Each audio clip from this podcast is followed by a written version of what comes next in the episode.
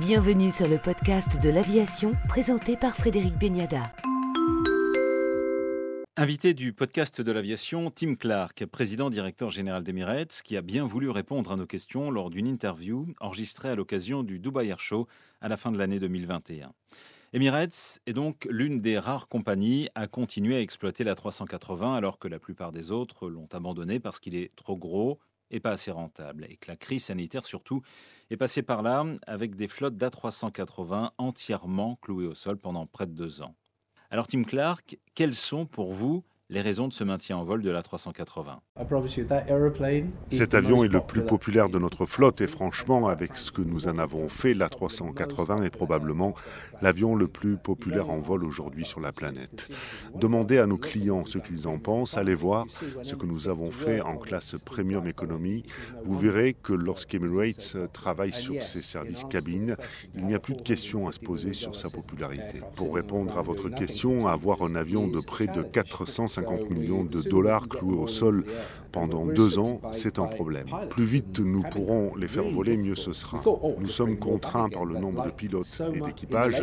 C'est très difficile. Avec la situation du marché du travail, ils sont partis vers d'autres activités. Il y a aussi des frontières qui sont toujours fermées. Mais quand elles vont s'ouvrir, nos A380 revoleront. Comment voyez-vous et comment envisagez-vous la reprise économique? Je fais partie des personnes confiantes. Avant la pandémie, l'économie mondiale a connu des changements structurels, pas forcément mauvais, mais on a vu une récession qui s'est accentuée. Je crois que lorsque l'économie va repartir, il va y avoir un rebond. On le voit partout, en Europe, en Asie, nous verrons une reprise de la demande comme jamais auparavant. C'est certain.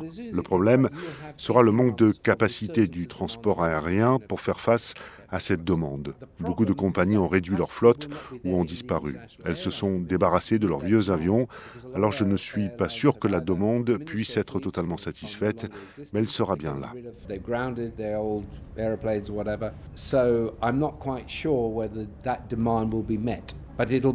Ce qui va se passer au niveau de l'économie mondiale, comme chaque fois qu'elle a subi un choc, pas aussi violent que le Covid, mais si on regarde la crise financière, le 11 septembre, l'économie mondiale sait rebondir. Et paradoxalement, après ces crises, encore plus de monde est venu vers notre secteur aérien. Allons-nous retrouver 4 milliards et demi de passagers par an d'ici 2023-2024 La croissance va-t-elle se maintenir à 4% après la pandémie? Oui, je le pense. Les vieux problèmes auxquels nous avons tous été confrontés avec de tels niveaux de croissance, la capacité des infrastructures dans les pays, les aéroports, le contrôle aérien vont à nouveau nous impacter. Tous les créneaux dans les principales villes vont être concernés. Mais oui, je reste très confiant sur l'évolution de l'économie mondiale.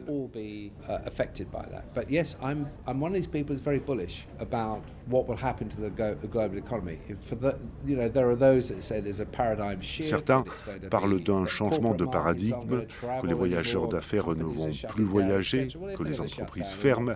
Il y a de nombreux segments dans la catégorie premium, autres que la clientèle d'affaires, qui rempliront nos cabines business et premium économie.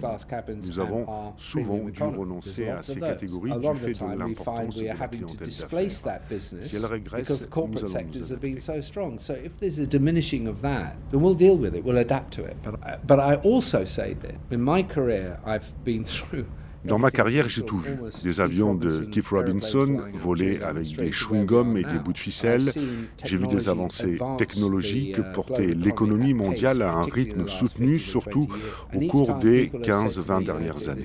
Cette fois, certains disent que c'est la fin de l'aérien tel que nous le connaissons. Le business va se faire par vidéoconférence, la digitalisation. Il s'est passé l'inverse. Grâce à la digitalisation, nous avons vu apparaître un très grand nombre de petites les moyennes entreprises extrêmement prolifiques et profitables qui ont développé tout un tas de choses et ont voyagé partout dans le monde. Ceci ne va pas s'arrêter.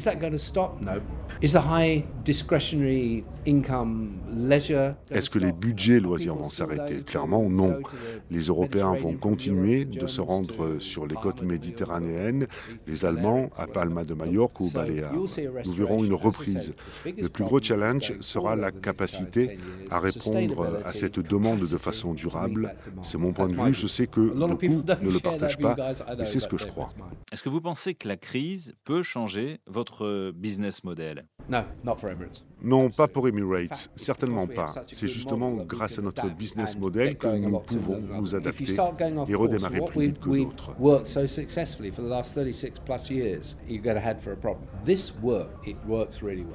Dernièrement, l'Union européenne a signé un accord de ciel ouvert avec Qatar Airways, un accord qui va surtout profiter à la compagnie de Doha et qui a créé une véritable levée de bouclier de la part des compagnies aériennes européennes comme Air France ou Lufthansa.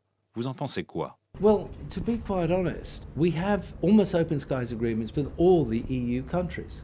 Honnêtement, nous avons des accords qui sont pratiquement des accords de ciel ouvert, des Open Sky, avec la plupart des pays européens. Par exemple, en Allemagne, nous opérons quatre points de façon illimitée. Les Français sont un peu plus restrictifs, c'est vrai. Mais si l'on parle des Italiens ou des Néerlandais, ce qui manquait à Qatar Airways, ce sont les droits d'accès dont dispose Emirates. En signant un accord global de trafic aérien, cela va leur permettre d'avoir cet accès à l'Europe, mais nous l'avons déjà. Pour revenir à la stratégie d'exploitation des A380, pouvez-vous nous en dire un petit peu plus face à la politique d'Air France et de Lufthansa qui, elles, ont décidé de les arrêter? Okay, let me just deal with the, the first question. Qatar Airways, if you recall, back in the summer of last year, 2020, Rappelez-vous, à l'été 2020, les opérateurs d'A380 ont annoncé l'arrêt des vols des A380. Combien les font voler à nouveau aujourd'hui, y compris Qatar Airways, Qantas, British Airways. Nous en avons 120 à 450 millions de dollars pièces. Que voulez-vous que nous en fassions? Les clous au sol? Il faut les payer. La plupart sont à crédit. Nous devons de l'argent. S'ils ne volent pas, comment fait-on Est-ce à l'État de supporter une perte de 45 à 50 milliards de dollars parce qu'ils possèdent la compagnie? Non. Il faut les faire voler. D'abord pour ces raisons financières, mais aussi parce que 80% de notre profitabilité avant la pandémie venait des A380. Ce que nous avons fait avec une approche holistique de nos produits, qu'il s'agisse des avions eux-mêmes, ce que nous faisons dans les avions, les opérations au sol, les salons, le fait que les passagers premium pour New York City quittent le salon pour aller directement à l'embarquement de l'étage supérieur de la 380, comme cela se fait à Dubaï ou plusieurs autres pays, Heathrow, avec 6 vols par jour, vous allez directement du salon à l'étage supérieur de l'avion. Aucune compagnie ne s'approche de ce que nous faisons avec ce produit. On s'en rend compte quand on voit qu'elle cherche toutes à nous la force de cet avion, son rendement, le revenu par siège est exceptionnel. Nous savons comment l'utiliser, comment le remplir. Nous maîtrisons le mix des revenus pour rationaliser les coûts, dont le coût du carburant très élevé en ce moment. Ceci est essentiel pour notre activité sur le hub de Dubaï. Comme vous le savez, j'ai tout fait pour maintenir en vie le programme avec Airbus. Je voulais le Neo, un avion avec un nouveau moteur, un avion plus léger. Toutes ces choses qui nous auraient permis de gagner jusqu'à 12% sur la consommation de carburant avec le Neo, mais l'envie n'y était pas. Le plus gros problème que la compagnie va avoir sera la fin du A380. Il est vital dans le business model d'Emirates. Nous en aurions acheté beaucoup plus s'ils avaient construit le Neo. Souvenez-vous, les moteurs de l'A380 ont été conçus à la fin des années 90, début 2000. Depuis, la technologie a beaucoup évolué. Faire quelque chose avec les winglets, enlever beaucoup de poids par rapport à sa conception d'origine. La dérive est trop grande, ce n'est pas nécessaire. Elle a été dessinée pour un A380 plus petit, imaginez.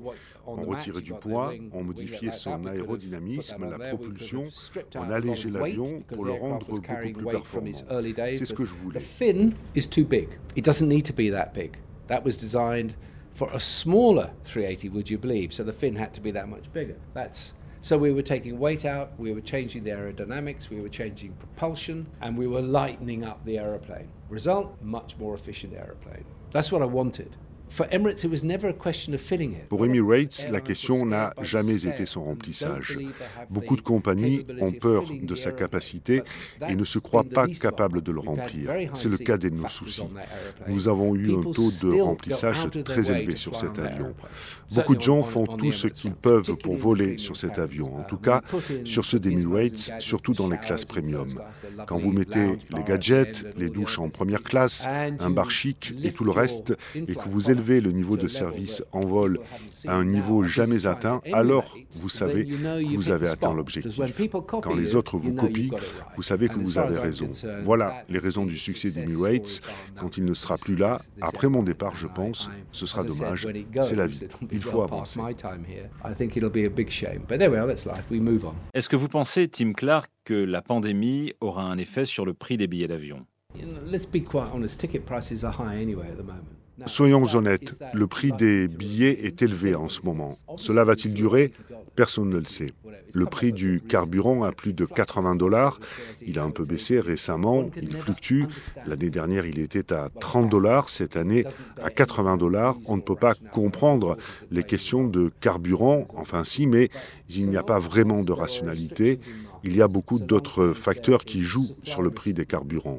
Mais tant qu'il y aura des restrictions sur les marchés, tant qu'il y aura des restrictions sur l'offre de transport aérien, soit du fait de ses propres décisions de réduire les capacités ou parce que certains pays rendent l'accès difficile, comme par exemple en Inde, où les prix sont élevés, c'est le béaba économique de l'offre et de la demande. Lorsque nous aurons retrouvé l'équilibre, je ne suis pas certain que l'offre sera au rendez-vous, les capacités de transport aérien auront diminué et cela va pousser les prix à la hausse. C'est bon. Tim Clark, président directeur général d'Emirates, que nous retrouverons la semaine prochaine.